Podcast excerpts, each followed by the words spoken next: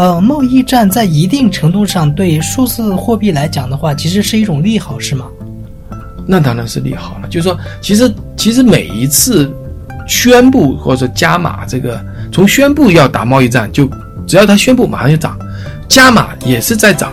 那相应的股票啊什么价格都在跌。嗯这这对，其其实你知道，川普他其实表面上说，哎呀，我当了这个总统之后啊，我要自自由贸易啊，我说要这个降低关税，在这件事情上啊，我觉得他不是一个真正的一个自由主义者。我觉得他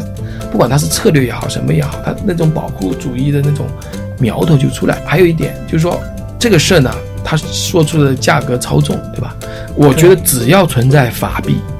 就存在价价格操控。不只是法，呃，不只是日本，不只是中国，不只是亚洲那些国家，包括美国，对吧？那未来的货币一定是去中心化的，就是说不是由你来决定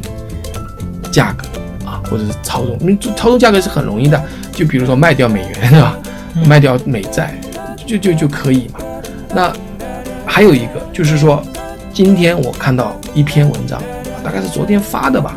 等下我们在我们的公号里面也登出来，就是在福布斯上有一篇文章，就是说很多所谓的 inside 的所谓的内部的人士或者消息知情者，嗯。他们在知道他们他们的认为啊，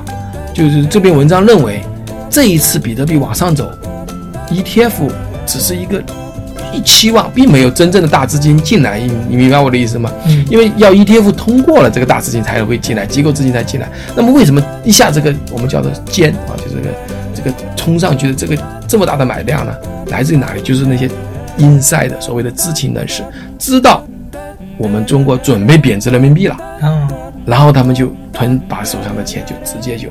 往这个这交易所去去充值，都买了数字币啊，或者是不是往交易所，或者是往这个呃场外 OTC 交易去去买，买了以后那很简单嘛，我看行情嘛，差不多的时候再出来，我们要保值嘛，所以这篇文章